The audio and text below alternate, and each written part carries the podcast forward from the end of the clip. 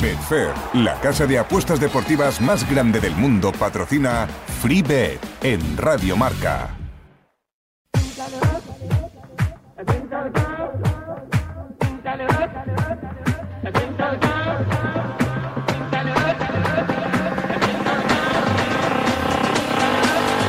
FreeBet con Javi Amaro.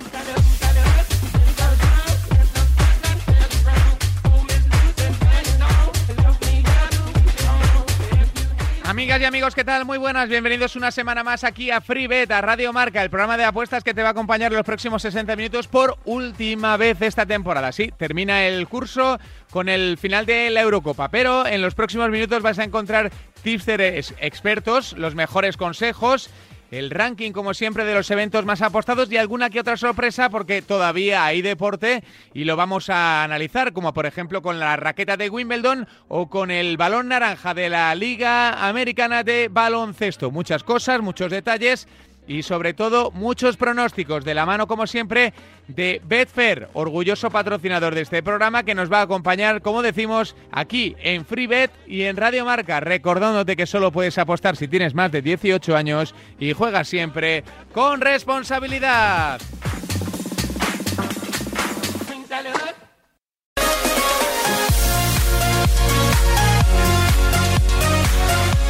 Venga, ha llegado el momento de analizar lo que va a ser la final de la Eurocopa que nos ha tenido entretenido durante estos, eh, estas cinco semanas, casi desde el 11 de junio, hablando y mucho de deporte y todo tras la eliminación de España en el día de ayer a manos de Italia, desde los 11 metros. Hola Samu Puello, ¿qué tal? Arroba Pensa Puestas, muy buenas.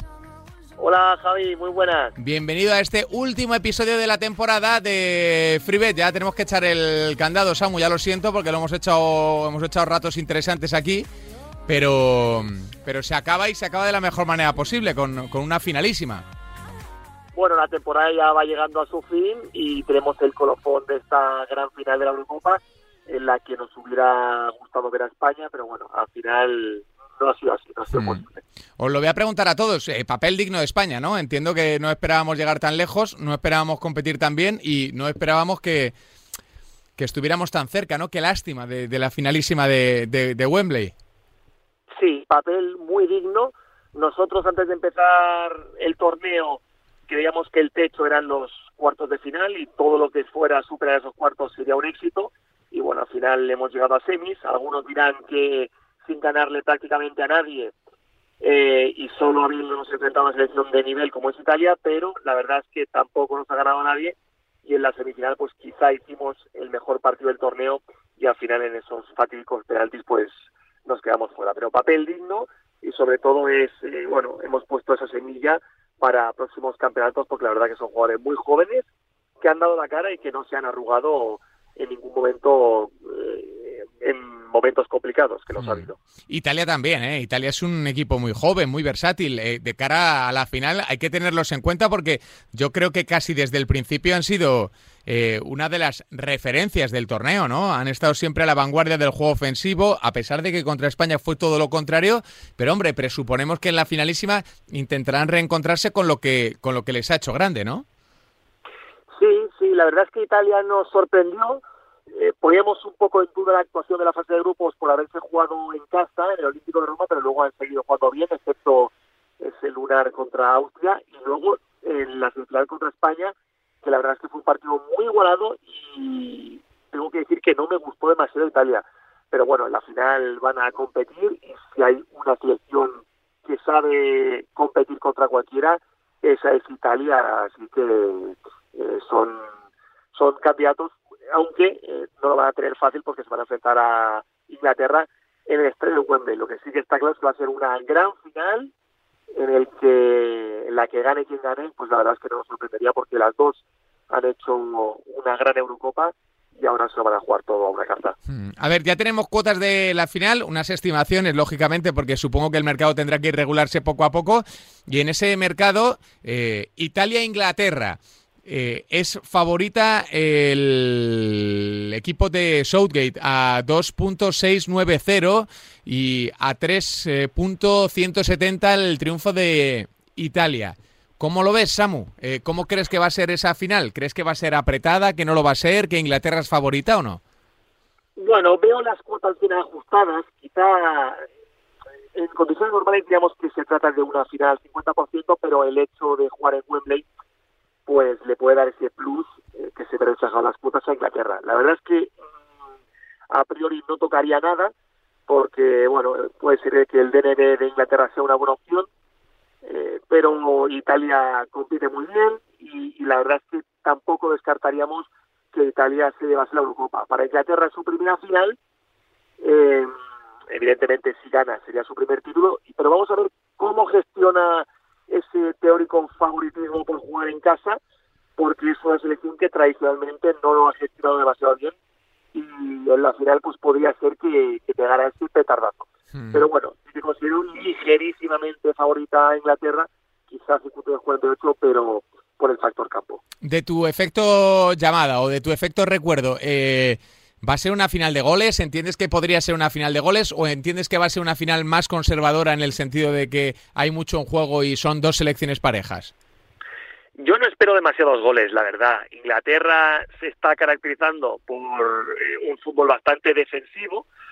Eh, apenas está concediendo ocasiones y por tanto no creo que vaya a encajar una barbaridad de goles en la final y tampoco creo que los vaya a marcar porque es una selección que se prodiga poco en ataque. Si no lo ve claro, vuelve a empezar y sus partidos a veces se hacen un tanto tediosos. Inglaterra en la fase de grupos nos había mostrado, Italia en la fase de grupos nos había mostrado una versión Luego las eliminatorias nos ha mostrado otra. Contra Bélgica se mostraron un poquito más ofensivos, pero en cuanto llegó el segundo gol, también se echaron para atrás. Así que veo más respeto que fútbol y, por lo tanto, en condiciones normales, pues no deberíamos ver demasiados goles en esta final que supongo que se tira por pequeños detalles. Desde luego que sí. Eh, bueno, Samu, ha sido un auténtico placer tenerte por aquí esta temporada. Eh, vamos a ver si lo disfrutamos. La finalísima nos regalan un buen espectáculo y lo sentimos así. Samu, un auténtico placer y el próximo año más. Nada, Javi, un placer para nosotros también ahora disfrutar un descansar y a coger fuerzas para que el año que viene sea un poco mejor que este. Eso es. Un abrazo, Samu, hasta ahora.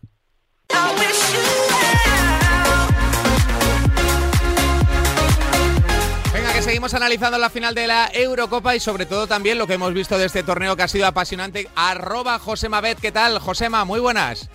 Hola Javi, ¿qué tal? Muy buenas. ¿Cómo estás? ¿Todo en orden, amigo? Bien, bien, todo en orden. Aquí disfrutando de, la Eurocopa, eh, que ya solo queda la final y después eh, vienen los Juegos Olímpicos con una selección muy atractiva para enlazar un poco con la Eurocopa, que la gente sepa que va a haber partidos bonitos y con un 11 que a lo mejor se parece más de lo que creemos al, al, que vimos en, la Eurocopa. Bueno, es que viendo la, la, nueva generación, enseguida abordamos lo de la final de la, de la Eurocopa, pero viendo la, la nueva generación que se, que se asoma, pues muchos de los grandes protagonistas los vamos a tener en, en, los Juegos Olímpicos. Hay una selección liderada por el propio Pedri, que acumula piropos allá por donde va, y, con cositas súper interesantes, ¿no? Para, para intentar conseguir el oro en la categoría de fútbol. Sí, sí, sí, desde luego es el mejor equipo que lleva España a unos Juegos Olímpicos eh, de hecho, eh, normalmente tienen que ser eh, sub-23 todos, salvo tres jugadores, pero con esto de que se aplazó un año, este año pasa a ser sub-24. Y de la convocatoria de España hay hasta nueve jugadores que tienen más de 23 años. Es decir, casi la mitad al final no cumple lo de la edad entre que se aplazó un año y que se aprovechan los tres mayores, que otras veces no lo aprovechaba España, pues nos encontramos con esta situación. Hmm. Eh, ¿Qué te dice el, torneo, Josema? Que ya seguro que le has echado una buena visual a los participantes y demás. Sí, sí, sí, sí. Pues me dice que España para mí es la, la principal favorita, sinceramente. Las, las cuotas no lo indican así de momento, porque tenemos a España en, cuotas como segunda favorita, está favorita Brasil, que con cuota 4 a 1, y tenemos a España que lo pagan 5 a 1, luego está Francia y Alemania, 5 y medio, y 6, Argentina también 6. Entre, esos, entre esas selecciones debería de, estar, deberían de estar las medallas. Y yo viendo las convocatorias, como ya estuve viendo de todos los equipos, sin duda el mejor equipo me parece España claramente. Y esa cuota 5, que está actualmente, me parece muy interesante, porque como comentamos, es que repiten seis jugadores de, los que están ahora jugando, encima de, encima de los prácticamente todos hasta titulares en el último partido, porque sería Unai Simón, Eric Pau, Pau no, que jugó el aporte, Pedri, Olmo y Oyarzábal. Incluso Pedri y Olmo, que fueron los dos mejores contra Italia, pueden estar en el 11. Y luego acompañar con, con los Asensio, Ceballos, Merino, Carlos Soler, eh, eh, eh, Brian Hill, Rafa Mir, vamos, Moncayola, Cucurella, es que, vamos, es que es, me parece una animalada de equipo Luego es fútbol, es verdad, luego a lo mejor te toca Brasil en cuartos de final porque te cruzas con el grupo de Brasil y Brasil es el otro favorito y te manda y te manda para casa porque esto es así, pero sobre el papel España tiene un equipazo, debería de pasar el grupo sin problemas y después quitando Brasil parece que es muy superior a todas. Hmm. Veremos qué, sucede. A ver, eh, preguntas de la, de la Eurocopa, al margen de, de, los juegos. Oye, ¿has visto cuotas de los juegos, Josema, o no? ¿Hay algo así destacado que te llame la atención? De, momento tenemos eh, solo eh, la primera jornada y a, campeón, como digo, y a campeón la cuota de España de cuota 5 me parece una buena apuesta. O sea, se le recomendaría ganar España el oro en fútbol masculino, cuota 5, está en alguna casa. Y me parece interesante por lo que estamos comentando, porque me parece el, mejor equipo y la gran favorita a priori. La verdad es que tenemos un equipazo, las cosas como son, y negarlo eh, sería estúpido. Además, un buen entrenador, eh, parece que todos se van bien, que hay armonía, se conocen desde hace mucho tiempo, así que ¿por qué no? La pregunta es ¿por qué no? Eh, Josema, de la Euro estábamos fuera de, la final, pero lo cierto es que ante Italia el equipo compitió realmente bien. no sé qué sensaciones te ha dejado el torneo de, de los chicos de Luis Enrique, Josema.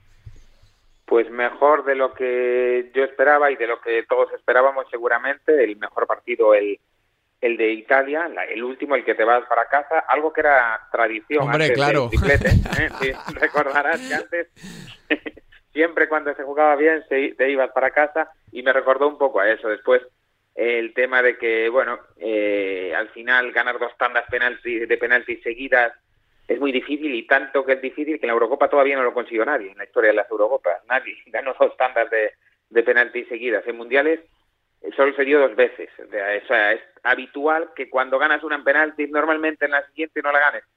¿Por qué? Pues no sé si es porque tienen que repetir penaltis y ya hay más dudas, porque el rival tiene más estudios, no lo sé, pero de momento se da así.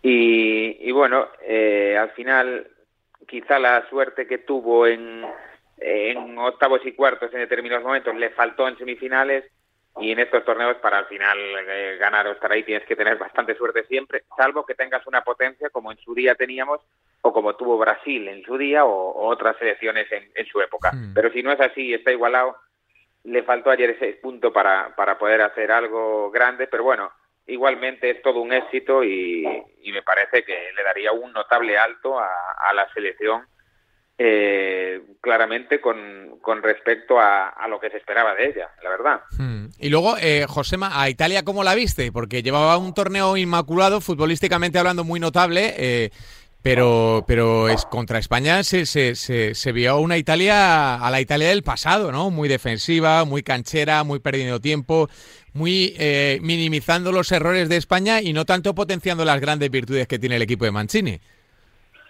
Sí, yo creo que nos engañaron un poco con eso de que le iban a disputar la pelota, porque la disputa de la pelota debió durar dos minutos. Sí, sí, cuando vieron el saque de centro. La que le iba a tener, sí, el saque de centro, porque a, las primeras de cambio dijeron vamos a meternos atrás y a buscar la contra y, y se acabó. Entonces yo de Italia esperaba bastante más en el partido. Es que al final Italia ganó por fortuna, es que no se puede ver de otra forma. Eh, marcó el gol, en, sí, es verdad que tiene mucho peligro arriba, Chiesa, eh, se ve que creaba un peligro que España no tiene un jugador a lo mejor con ese gol, con esa facilidad para sacarse un disparo eh, rapidísimo y marcar ese tipo de goles que es muy de además, pero vamos, eh, tuvo España oportunidades para adelantarse y tuvo oportunidades para meter el segundo, también cuando iban 1-1. Eh, e incluso tuvo la oportunidad en la tanda de que empezó fallando Italia y bueno, no se supo aprovechar ninguna. Y Italia, como digo, me decepcionó, pero eh, contra en la final, pues eh, bueno, pues eh, eh, pues siempre va a tener sus opciones e incluso puede ser favorita. Bueno, a ver qué sucede. Eh, ya tenemos las cuotas de, la final, o por lo menos una aproximación, porque luego ya sabemos que el mercado tiene que hacer de las suyas y regularlas. Eh, Italia-Inglaterra, 3.1 Italia, Inglaterra 2.690. ¿Te parece favorita? ¿Te parece tan favorita Inglaterra o no? Mm, yo casi lo pondría 50-50. Eh, la condición de favorita de Inglaterra es porque es eh, local, pero también está ahí la presión eh, de, tener que ganar. que nunca, que nunca ha sabido llevarla muy bien, Josema, esa es la verdad. Tradicionalmente les ha costado mucho. Sí, sí, es, es, cierto. Y además otra cosa, que, que Italia sabe jugar muy bien con esa presión de, de los anfitriones y de, y de no ser favorita no va a tener prisa, se le da, va a dar igual hasta ir a penaltis eh, y, yo lo pongo muy 50-50, la verdad. Si, eh, si tuviera que decir ahora un ganador, bueno, es que lo veo, es verdad que yo al principio del torneo llevaba a Inglaterra y a Francia, llevaba ese se había recomendado por aquí también, entre los dos. Eso es, sí. Y me, y me falta Inglaterra, pero claro, son momentos. Ahora si me dices a cuál apostaría si tuviera que apostar a uno, pues ahora me iría con, con Italia porque lo pagan bastante más y yo la final en este momento la veo bastante equilibrada. ¿Y de goles, Josema, o sin goles? Pocos goles. Yo aquí sí que iría más por el Under. ¿eh? Yo creo que en esta final me parece raro que vaya a haber muchos goles porque siempre hay muchos miedos en las finales. Es difícil que veamos finales con, con muchos goles cuando es entre dos de los grandes. Claro. Históricamente se vieron muy pocas con muchos goles. Eso, cuando se enfrentan dos de los grandes. No es lo mismo que cuando llega a Croacia inesperadamente o algo así, que ahí sí que ganara frente a 4-2 en el Mundial. O España le metiera 4 a Italia en esa mítica final del 2012, pero eso es lo más raro. Lo más habitual es que sean apretadas y de pocos goles y, y con Italia de por medio, pues viendo lo que hizo con España, pues me da la sensación que puede ser de un partido de pocos goles. Hmm. Eh, te hago la, eh, la última, eh, Josema. Eh, factor Wembley, ¿lo ves interesante, lo ves importante, lo ves de peso para todo, ¿eh? no solo para el resultado final, tarjetas, corners, bueno, esos mercados que van un poco asociados a lo ambiental?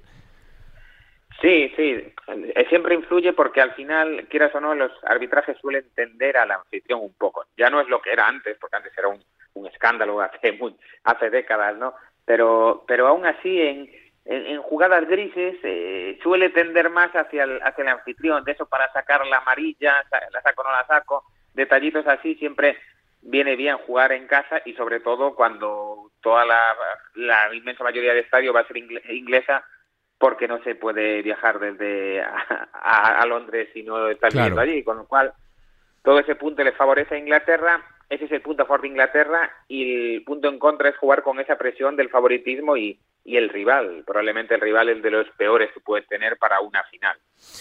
Pues eh, Josema, te dejamos disfrutarla, te mandamos un abrazo muy grande y nos escuchamos la próxima temporada aquí en FreeBet. Pues muchas gracias por contar conmigo y aquí seguiré y si, si el programa sigue, eso espero, pues seguiremos comentando aquí las cuotas de la liga y, y Champions y todo lo que venga. Dando guerra, por supuesto. Un abrazo, Josema. Un abrazo.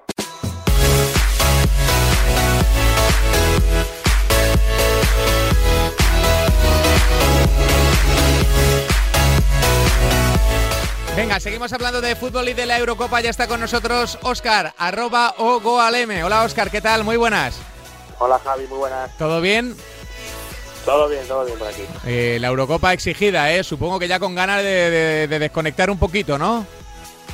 Sí, sí, bueno, en cuanto a pronósticos ha sido relajada, no, he apostado mucho, bueno, sí que la he estudiado, pero no creo que es una competición, como ya hemos dicho más veces, muy compleja y bueno, pero sí, ya pues también con ganas de que acabe y bueno, pues hacer un, parón de un mes hasta que empiece la, nueva temporada. Mm, y más esta Eurocopa, ¿eh? que ha sido tan extraña, Óscar, ¿eh? con muchísimas sorpresas, con desenlaces un poquito imprevisibles y con, y con condicionantes que han cambiado muchos partidos y muchas eliminatorias. Pues sí, sí, sobre todo, vamos, la, sobre todo la, yo creo que las grandes favoritas, que igual pues todos decíamos que era Francia la primera y, muchos colocábamos a Alemania pues segunda o tercera y las dos han quedado eliminadas, igual que Portugal. Y bueno, pues eh, sí que ha sido, como, como era previsible, siempre estos torneos al final, pues cuando uno es muy favorito, al final siempre pues los demás equipos igual, los demás selecciones igual dan más el do de pecho contra ellos y mira, pues como se ha visto, pues Francia quedó eliminada, Portugal también, Alemania también y bueno, pues una Eurocopa bonita, la verdad, y muy entretenida. Mm. De lo de España, Oscar, ¿qué te ha parecido el, papel del equipo de Luis Enrique tras, tras perder ante Italia desde los 11 metros?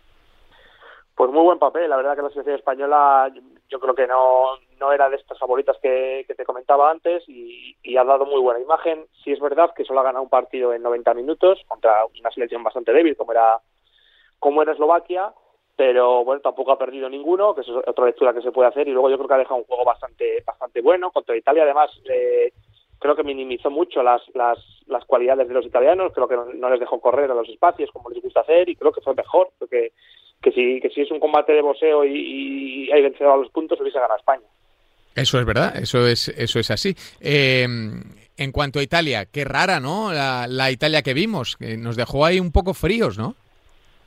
Muy decepcionante Italia, aunque yo creo que, fue más mérito en este caso de España, de Luis Enrique planteó muy bien el partido, como te digo, no, no, no les dejó correr, eh, eh, tuvo más tiempo el balón, entonces bueno, pues cuando tienes el balón, es al final si consigues mantener una posición larga es la mejor manera también de defenderse que tienes, y, y yo creo que, sí que me esperaba más de Italia, pero, pero viendo un poquitín, analizando un poco el partido, creo que fue más mérito del equipo de Luis Enrique, que minimizó muy bien eh, bueno, pues las cosas buenas que hace Italia o las cosas buenas que venía haciendo Italia en esta Eurocopa, que había sido para mí la mejor selección de todas. Mm, lo digo un poco eh, pensando en lo, de, en lo de la final, ¿no? Porque la sensación que, que nos encontramos con, con este partido de Italia ante España es, ostras, lo bien que jugó los primeros cuatro partidos o los primeros cinco partidos y nos encontramos ahora en el sexto, en el penúltimo, a, una selección más similar a la de, a la de años anteriores, de, de planteamientos más conservadores que que, que, a, que a lo que nosotros estábamos acostumbrados en esta euro.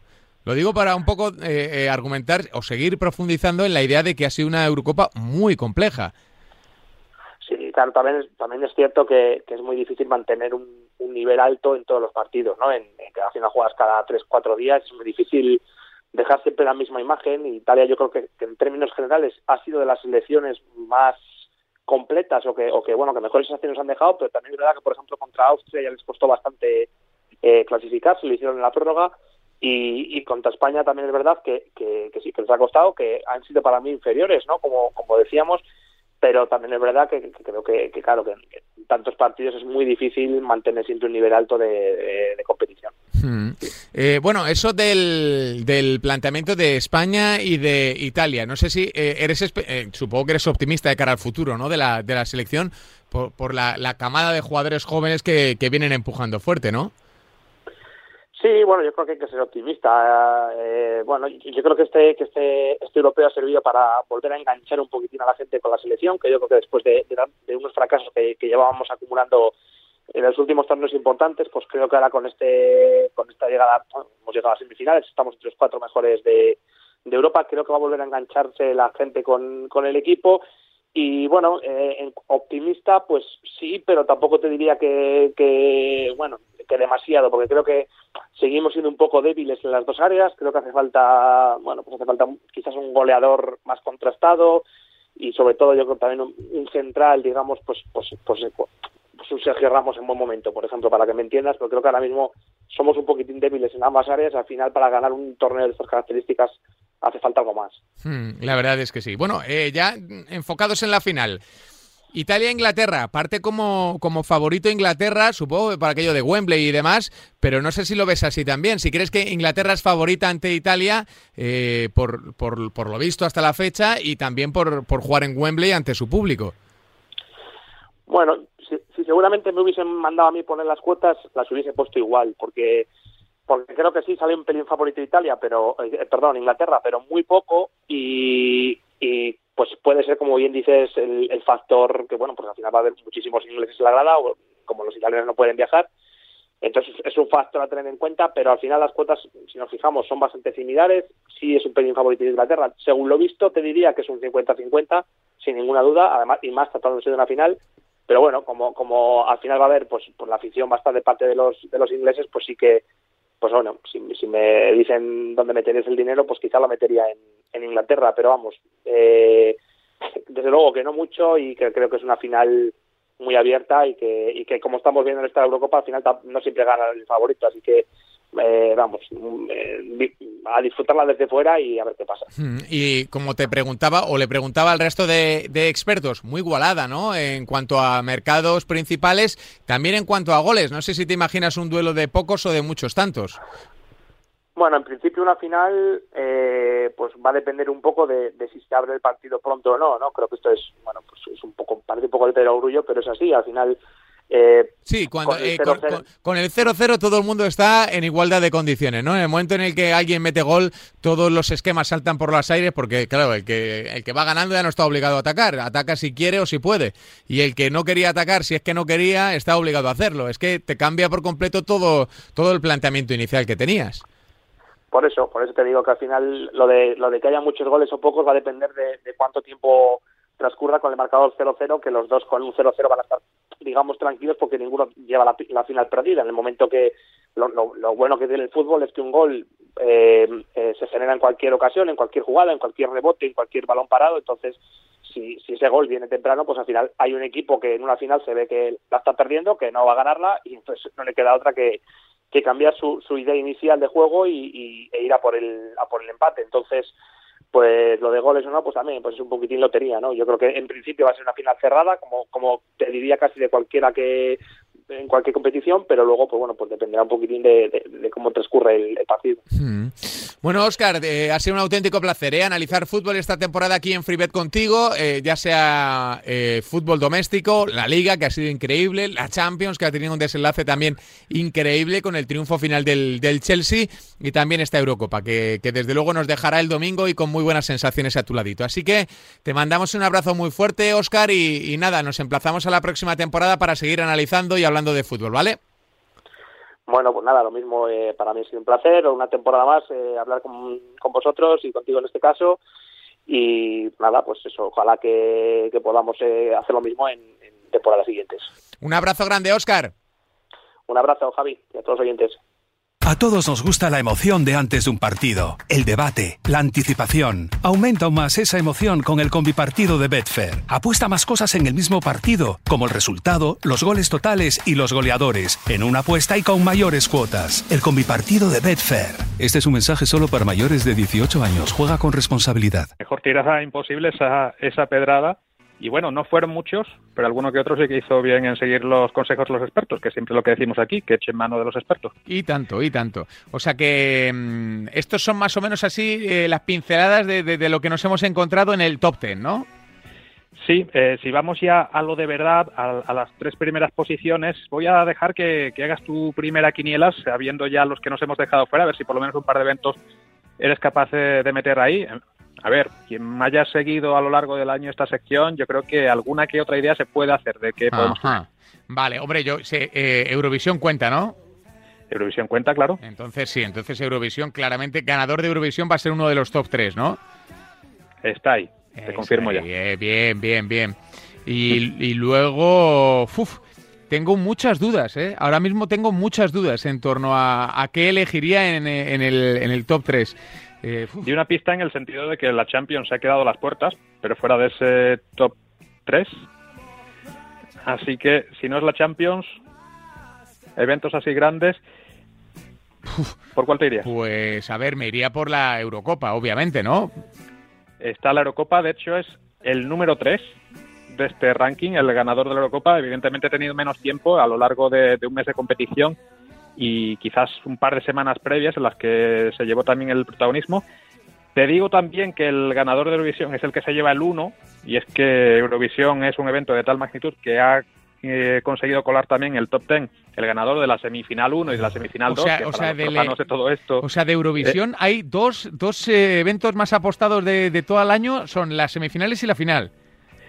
la semifinal 1 y la semifinal 2 están en el top 10 también. De locos, o sea, tres. Es decir, son tres eventos los que se cuelan en el top ten exclusivamente de Eurovisión. Qué bárbaro. Decía, es que las semifinales incluso son algo que para los que no estamos eh, al 100% puestos en, todo esto del eh, espectáculo eurovisivo, eh, casi que no sabemos ni que existen. sabemos que España normalmente está en la final del sábado, porque además como país del Big Five no tiene que pasar por estos prolegómenos anteriores pero fíjate la magnitud que tiene, que incluso se, cuelan con otros dos eventos por ahí. El número uno es el ganador general, el de esa final que te decía el sábado, Y el segundo, venga, lo vamos a desvelar entre el ganador de Eurovisión y el ganador de Eurocopa, el ganador de la Liga. La Liga, Hemos sí, hablado Estaba ahí dudando, ¿eh? Porque, semanas, ¿eh? Pero porque cambió mucho, ¿verdad? Fue un mercado que ha variado mucho a lo largo de, de las semanas. Primero era favoritísimo el Atlético de Madrid con una cuota ridícula. y Hicimos casi un programa entero hablando de si tenía valor o no tenía Sí. valor a 2,10, 2,20, creo que estuvo y siguió bajando la cuota. Y luego llegó a ser muy favorito el Barcelona para ganar la liga, Yared. Recuerdo perfectamente el momento en el que hubo un sorpaso claro, eh, el momento en el que el Barcelona mm, consiguió depender de sí mismo porque el Atlético tropezó tantas veces que si el Barcelona ganaba al Atlético de Madrid en el Camp Nou era campeón. Bueno, es que ha habido semanas en las que, si echamos la vista atrás, parece increíble que el Fútbol Club Barcelona no, no acabe, no, no haya acabado sin ganar esta liga. Total, total, bueno, total.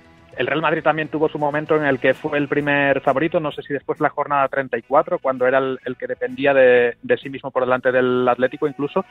Eh, yo creo que todo eso ha contribuido al final a darle vidilla al mercado, a que la gente esté consultando todo el tiempo, semana tras semana, pues mira, este es el movimiento que se ha producido, ahora el favorito es este, ahora cambia, ahora la cuota sí tiene valor y finalmente ha sido el, el evento deportivo más apostado del año, si es verdad que se tiene que rendir ante Eurovisión.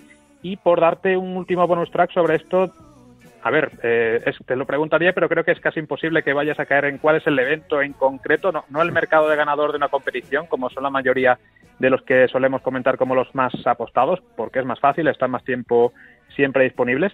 El partido más apostado del año no es ni la final de la Champions, ni, ni el último clásico de, de la Liga, es un Betis Alavés de ¿No? la segunda vuelta No me digas. ese partido que empezó el, el Alavés ganando 0-2 al, al descanso, Sí, creo sí, que sí, antes que del, fue un- del cambio de entrenador. Fue un viernes eh, ese partido, lo recuerdo perfectamente.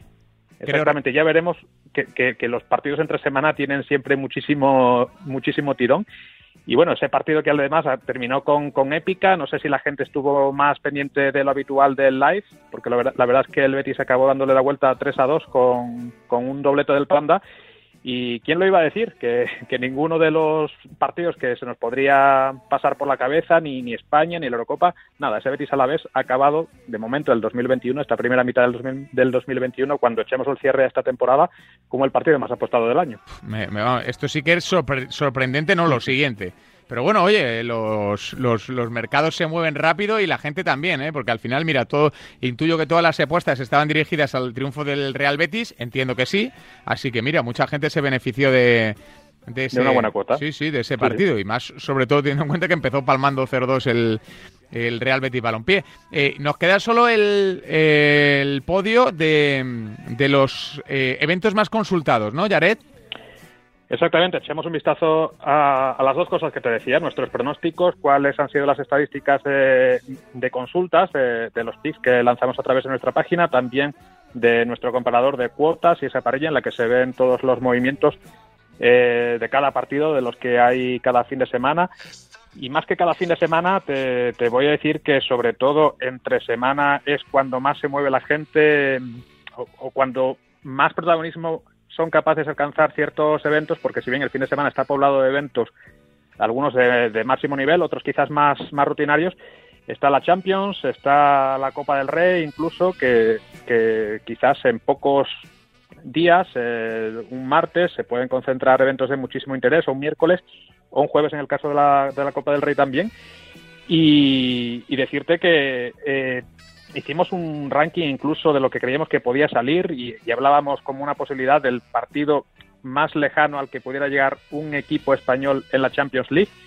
Y más o menos por ahí van los tiros, ¿eh? porque te digo ya de entrada que el primer partido, el, el- el más consultado de todo el año, ha sido el Fútbol Club Barcelona París Saint Germain de Champions. Toma ya. No fue de las últimas rondas, pero de entrada suena bien, suena partidazo y fue el último partido también que, que consiguió jugar el Club Blaugrana en esta edición de la Champions League. Tenemos El- también por ahí ¿cuál- el Atlético de Madrid-Chelsea. ¿Cuál fue, perdona, Jared, el PSG-Barça o el Barça-PSG? ¿La ida o la vuelta? Eh, fue el, bueno, el que se jugó en el Camp Nou, no recuerdo ahora mismo. el- La el ida, entonces fue la ida, la ida. La vuelta fue en París, que Ajá. bueno, que bueno, no, no, casi lo le, iba a decir casi lo levanta, igual es un poco exagerado, pero jugó muy bien el Barça allí en París. Pero, pero no, no, fue la ida, la ida. Joder, pues interesantísimo este detalle también. Y Sí, eh, qui- quizás en la ida se, se vio que el PSG ya para la vuelta era mucho más favorito y quizás había perdido cierto interés, pero, pero interesante también el, el detalle de ver que fue el, el, más consultado de todos por delante del de la vuelta, que es lo que podremos pensar. Eh, eh, no sé si coincide, recordarás mejor el, el momento de, de, la ida y de la vuelta con el Atlético de Madrid-Chelsea, sí. que se jugó en Madrid. Es el segundo más consultado del año. Y el, el Madrid-Chelsea sí que ha conseguido meter a los dos en el, en el top ten. El más apostado de los dos es el que se jugó en, en Valdebebas. Ajá, pues interesantísimo también, sí, sí, sí, sí. O sea, estamos hablando de partidos Champions que son súper consultados, cuando, bueno, eh, claro que luego te imaginas muchas veces que la gente se interesa por, por cosas que no conoce, pero, pero también lo hace por cosas que conoce y mucho. Sí, de hecho la Champions es la que domina el ranking. Ya por mirar otras competiciones vemos que en la Eurocopa también ha metido un partido en concreto y no es ninguno de los de España, fue ese Inglaterra-Alemania de, de octavos de final. Es el que de hecho cierra el, el, podio, que por recapitular es Barça, PSG, Atlético de Madrid, Chelsea, Inglaterra, Alemania e incluso algún representante de la Copa del Rey. Tenemos el, el Sevilla-Barça, el Betis Atleti de Bilbao, ambos más apostados, por cierto, que, las dos finales que ha habido este año por caprichos del calendario. Más partidos de, de Champions, como el, el, del Sevilla en Dortmund, la final, por supuesto, también está, pero, pero más abajo. Y y ya la, lo que me parece más curioso es que en este top ten se encuentra incluso la final de Copa Italia entre Juventus e Inter de Milán, que fue también entre semana, creo que es, que es una clave que, que aquí ha jugado bastante a, a favor de estos eventos, y no hay ninguno de la liga. En el top ten ni un clásico, ni un Madrid Atlético. Qué curioso. Ni, ni, ni, un Barça Atlético tampoco, ninguno entre, de los duelos entre los tres aspirantes al título o, o, incluyendo al Sevilla también, si hiciera falta, ninguno de ellos está por ahí. Alguno de Copa del Rey, alguno de Copa Italia incluso, y mucha Champions sobre todo, en un ranking que, que yo creo que también nos deja alguna que otra curiosidad. Pues eh, Jared, ese ha sido el repaso de los gustos y las aficiones de nuestros oyentes. ¿A qué han apostado? Pues a todas esas cosas, a la Champions, a la Liga, a la Copa del Rey, a fútbol, a baloncesto, a tenis, en definitiva, tocando todos los palos e intentando siempre aprovecharse de las mejores cuotas gracias a un comparador referencia como Oddchecker. Jared, ha sido un auténtico placer, te mandamos un abrazo muy grande y feliz verano. Un placer haberos acompañado toda esta temporada. Espero estar con vosotros la próxima y, por supuesto, feliz verano a vosotros también. Un abrazo muy grande, amigo. Un abrazo. Los rankings de los eventos más apostados, como siempre, aquí en FreeBet, en Radio Marca, de la mano de Oddchecker. Ya habéis escuchado cosas curiosísimas, aunque lo que sigue imbatible es lo de Eurovisión, ¿eh? Madre mía, lo que le gusta a la gente.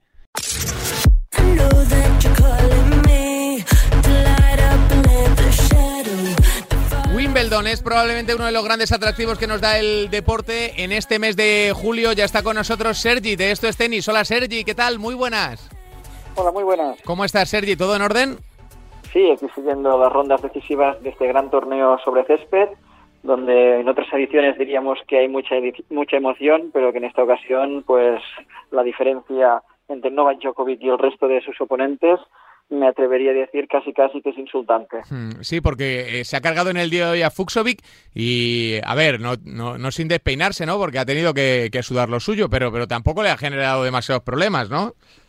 Sí, sobre la pista realmente ha sido un break por set, 6-3, 6-4, 6-4, pero la diferencia que hemos visto de nivel sobre la pista es que si Djokovic hubiera forzado, si hubiera querido más, pues habría aplastado al húngaro de forma descomunal realmente yo considero que Djokovic está ante el mejor año de toda su carrera y con todo lo que ha ganado es, era complicado de llegar a este nivel, pero es que ahora mismo parece invencible. Hmm, o sea que le, le, le, das poco margen al resto, Sergi, para, para sorprender eh, a, al serbio o no?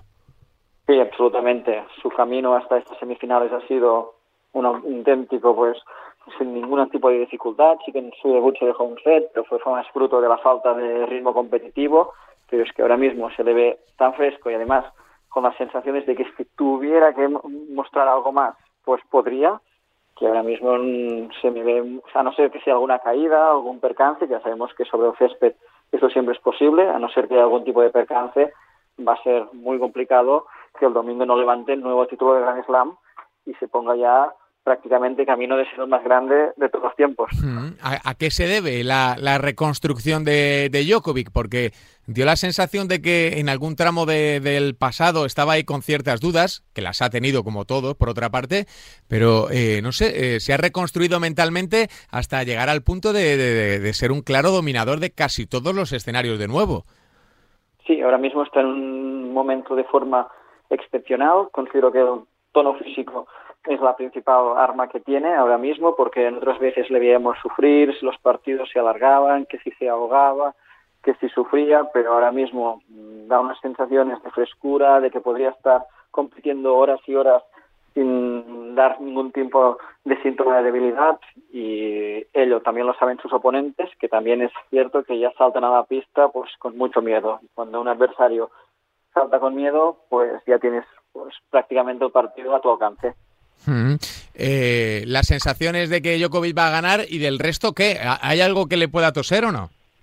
En las semifinales se enfrentará con Shapovalov o con Kachanov, rivales que vendrán de disputar un partido a cinco sets, partido pues muy duro. Ambos han llegado aquí pues alternando momentos muy buenos y otros muy regulares y esto ante Djokovic es letal porque a la que empiecen a fallar con su servicio pues Djokovic no les dará ningún tipo de concesión y luego les será complicado volver al partido. Djokovic se va a plantar en la final sin, sin enfrentarse a ningún top ten y ahí las principales amenazas pues quedaría en el nombre que estábamos diciendo ya desde antes de empezar el torneo, en Matteo Berrettini, el italiano que ya venía de ganar el título en la, hace dos semanas en Queens, pero ahora mismo la pista es muy lenta, hemos visto que hemos perdido mucho césped con tantos partidos y ahí en estas condiciones Mateo no se sentirá tan cómodo como si se hubiera disputado este partido en la primera semana. Hmm. O sea que las sensaciones de que se lo lleva Djokovic o, o quizá Berretín en un mal día de Djokovic, pero no tiene pinta de que vaya a pasar eso. Digo el mal día de Djokovic, ¿eh? no, no quiero decir... Sí, Tendría que ser un muy mal día, tendrían que dar todas las circunstancias, porque en un mal día se dejará uno o dos sets, pero tendría que ser muy mal día para que a cinco sets perdiera visto el nivel que está mostrando. Hmm. Sergi, ¿algún detalle más que quieras destacar del torneo o que puedan tener en cuenta los, los oyentes de FreeBet en Radio Marca? Sobre todo destacaría pues la actuación de Roger Federer, del que dábamos muy pocas opciones antes de empezar el torneo, que llegaba con muy poco ritmo, pero se hizo, supo sufrir, se aprovechó también de la fortuna de la primera jornada y a partir de aquí pues le hemos visto llegar pues mucho más lejos de lo que nos habríamos pensado. Para él estar aquí es un éxito y llegar tan lejos, pues algo que a sus casi 40 años es digno de admirar. Hmm, la, sensación que da, y mira que yo no tenía mucha fe en esto, es de que ama este deporte por encima de todo, ¿no? Algo muy similar a lo que hablábamos de Murray, ¿no? Porque si no, tampoco tendría tanta necesidad ni tanta implicación en este tipo de, de cosas, ¿no? Simplemente, bueno, si sale bien, si no, no, pero es que se le ve que está implicadísimo, ¿no? Que, que, ha querido desde el primer día aquí en, en Londres hacerlo bien, demostrar que sigue, que, que está y que quiere.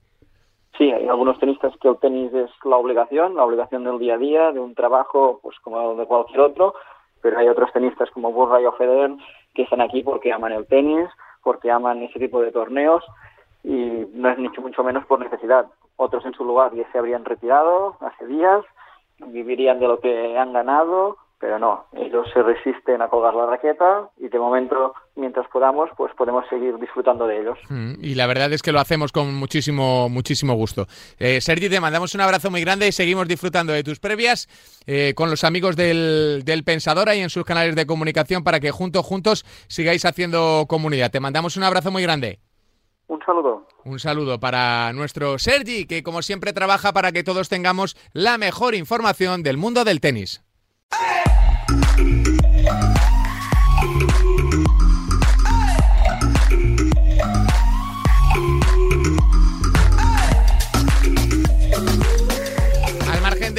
la Eurocopa, otro de los grandes acontecimientos de la temporada está siendo la final de la NBA y ya está con nosotros Anso eh, un analista de NBA que siempre tiene detallitos para todos vosotros que estáis ahí al otro lado. Hola Anso, ¿qué tal? Muy buenas. Hola, ¿qué tal Javi? Buenas tardes. Y ya con el primer plato servido, con ese Bucks Suns y con esa victoria del equipo de Chris Paul, Booker y compañía para el 1-0. sí, una victoria bastante cómoda. Todo el partido lo dominaron los Suns. Eh, volví a Anteto ayer, que bueno, no lo, ni mucho menos estuvo al 100%. Ya casi es un milagro que haya podido volver después de la imagen que vimos de su rodilla.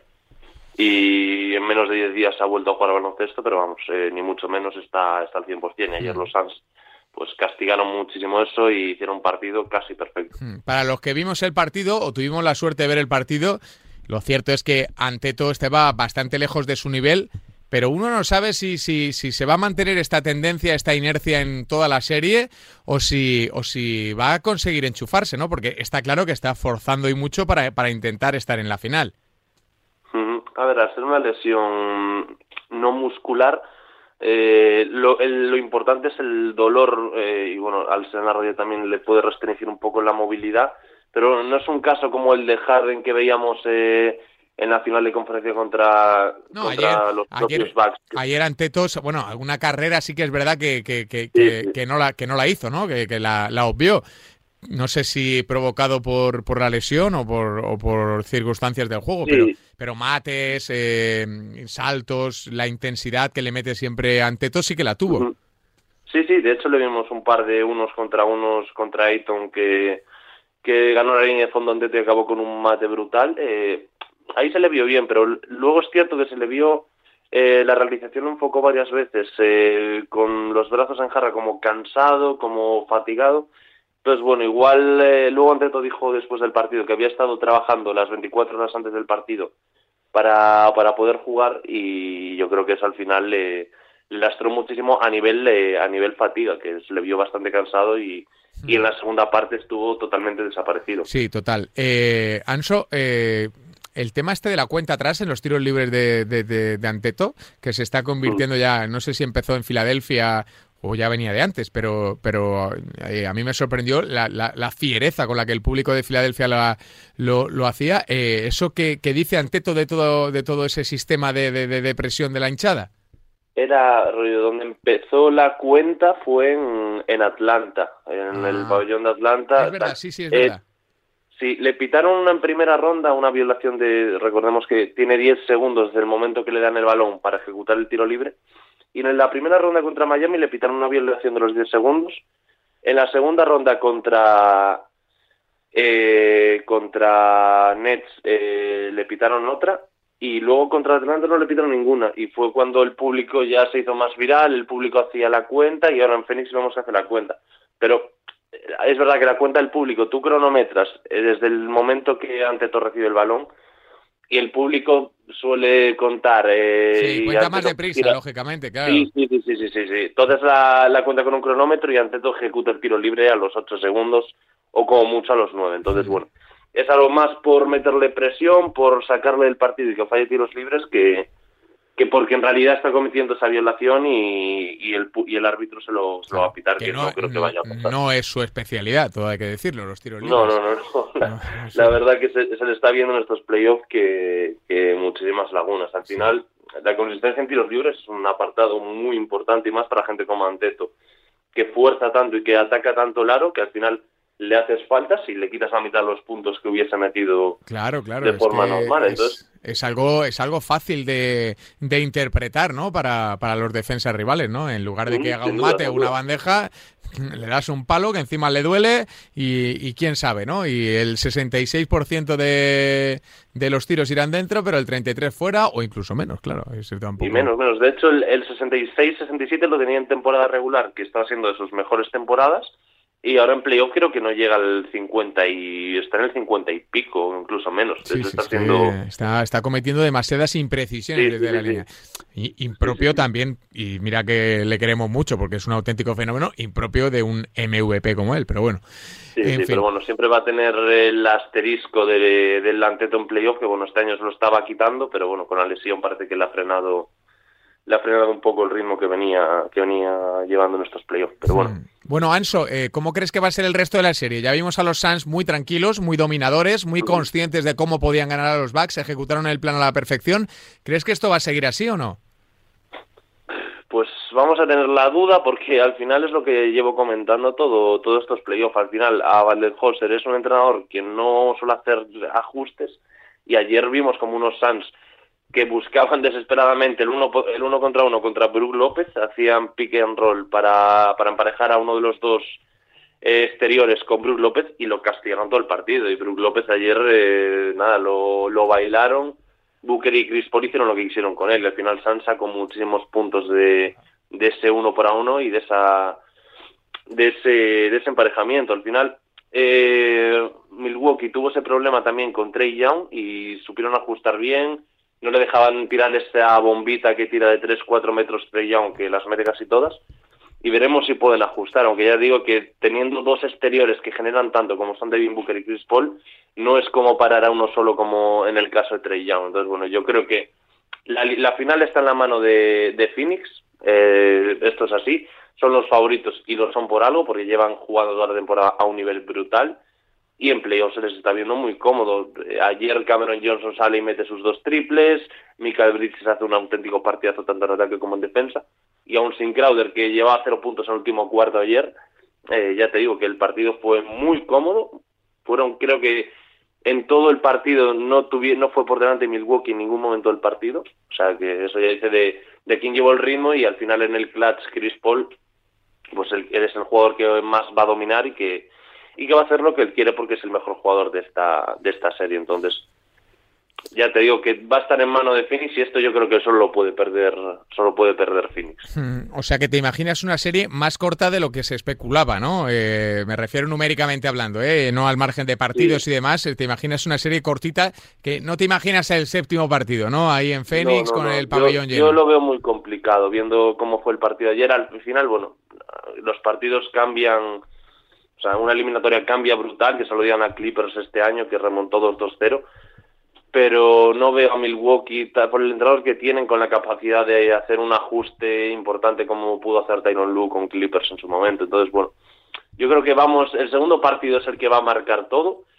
Eh, unos Milwaukee Bucks que van a tener que ajustar, hacer algún ajuste, y si Phoenix se pone 2-0 arriba, yo lo veo ya casi imposible para, para Milwaukee. Entonces, bueno, el segundo partido va a ser clave y, veremos cómo, cómo se desarrolla. Pero yo sigo dando muy favorito a, a Phoenix. No, es que está a 1.28, ¿eh? Phoenix. Es que hay que buscar opciones incluso más ambiciosas, ¿no? Para intentar sacar rentabilidad de una eliminatoria que parece encaminada a que, a que Chris Paul consiga un anillo como, actor principal junto a Booker, a Aiton y compañía, que yo creo que han hecho una temporada casi, casi perfecta. Anso, te mandamos un abrazo, gracias por estar eh, por aquí con nosotros y a disfrutar de lo que queda de NBA.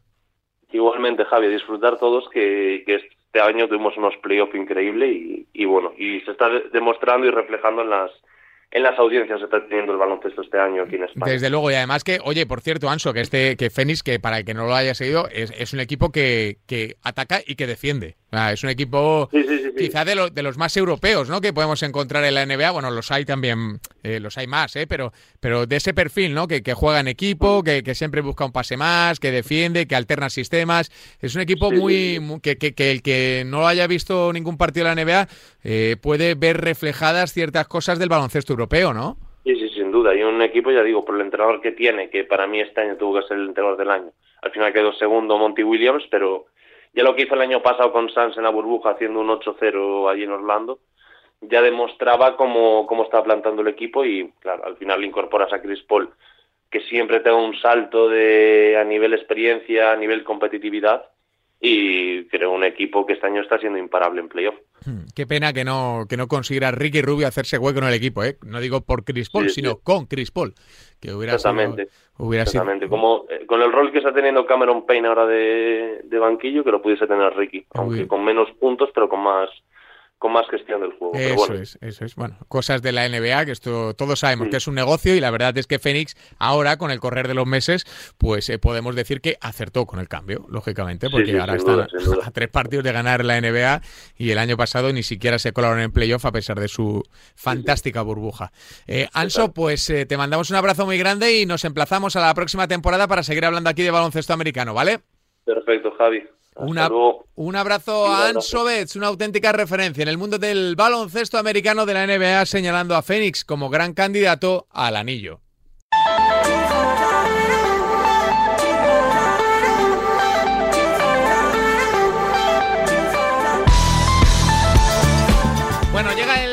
Momento Betfair, ya sabéis que nos están acompañando durante toda la Eurocopa y esta semana encaramos la final de la Eurocopa. La pasión está garantizada y Betfair quiere que disfrutes al máximo de cada partido. Demuestra tus conocimientos Sal a buscar tu suerte. Nosotros te lo servimos en bandeja con una gran variedad de mercados y cuotas disponibles. Ya está por aquí nuestro Fran González, que siempre nos echa una mano. Hola, Fran, ¿qué tal? Muy buenas. ¿Qué tal, Javi? Muy buenas. Te lo has pasado bien en esta euro, ¿verdad? Muy, muy, muy bien. Y más con el combi partido de Betfair, que siempre tiramos ahí de muchos mercados para hasta 25 mercados hacer un combi partido sensacional y tirar cuotas altas, ¿verdad, Fran? Sí, señor.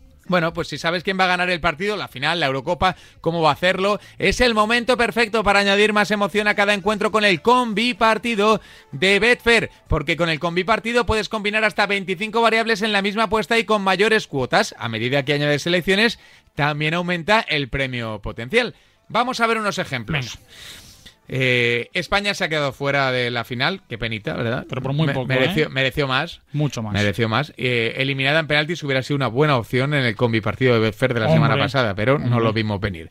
Así que la pregunta es ahora, ¿quién levantará la copa? Este domingo veremos a nuestro verdugo Italia enfrentándose a, Inglaterra, aunque si quieres añadirle más emoción a este partido, juega al combi partido de Betfair, porque con el combi partido puedes combinar hasta 25 mercados en una misma apuesta y para mayores de 18 años. ¿Tú con quién vas? Pues yo voy con Inglaterra, Javi. Con Inglaterra.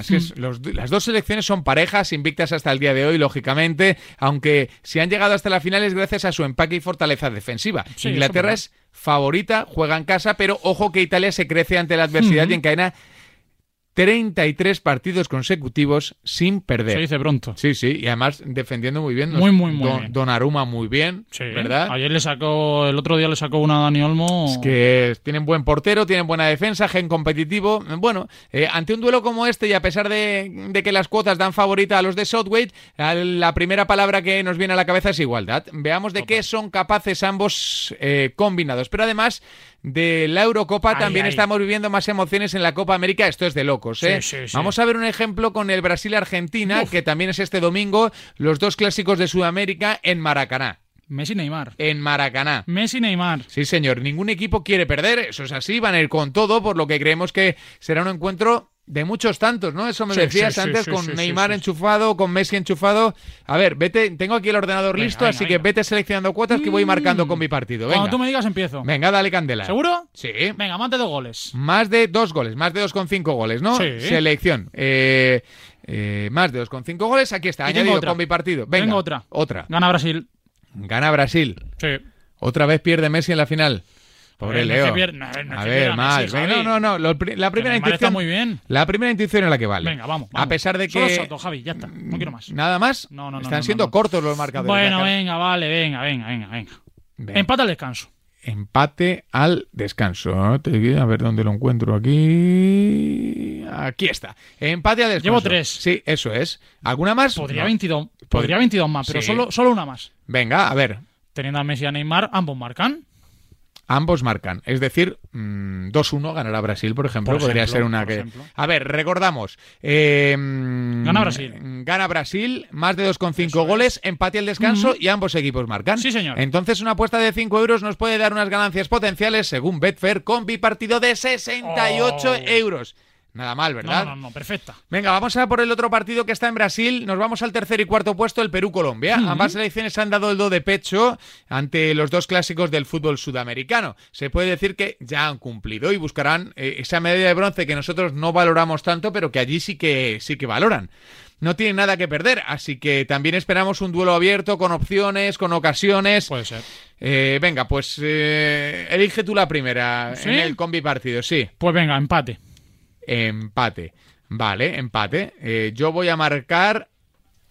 Ambos equipos marcan en el combi partido de Betfair. Una sola cosa más, Javi. Venga, a ver. Pero me da una más. Sí, una más. Mm, vale. Pues que peruanos y colombianos llegan también igualados al término de la primera parte. Puede ser 0-0, ¿no? Por ejemplo. Pues Uno, combi, uno. Combi partido, Betfair, todo esto sumado, eh, pues eh, añade una cuota de 5,4 euros por euro apostado. Añade más emoción a cada partido este fin de semana combinando más mercados como el resultado en la primera parte, como hemos hecho, los goles totales, las tarjetas, los corners, porque la suerte, aunque a veces creamos lo contrario, no cae del cielo, la buscamos. En Betfair puedes elegir entre miles de eventos deportivos, también puedes encontrar los conocimientos, la información, las recomendaciones y los consejos de expertos para encontrar siempre las apuestas que mejor se adaptan a ti. Betfair, crea tu suerte. Fran, ha sido un placer tenerte por aquí, amigo. Gracias a ti, Javi. La próxima temporada más. Esto es un mensaje solo para mayores de 18 años. Juega con responsabilidad como hace Fran con bipartido de Betfair.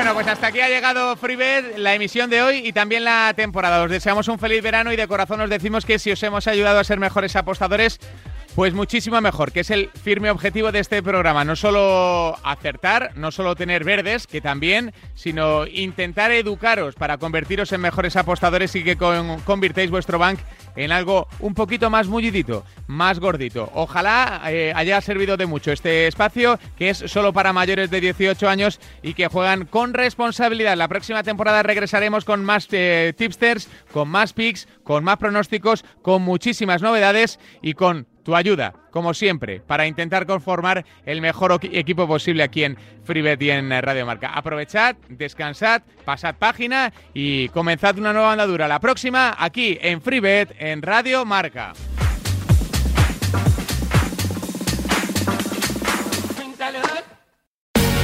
Betfair, la casa más grande de apuestas del mundo, te ha ofrecido FreeBet.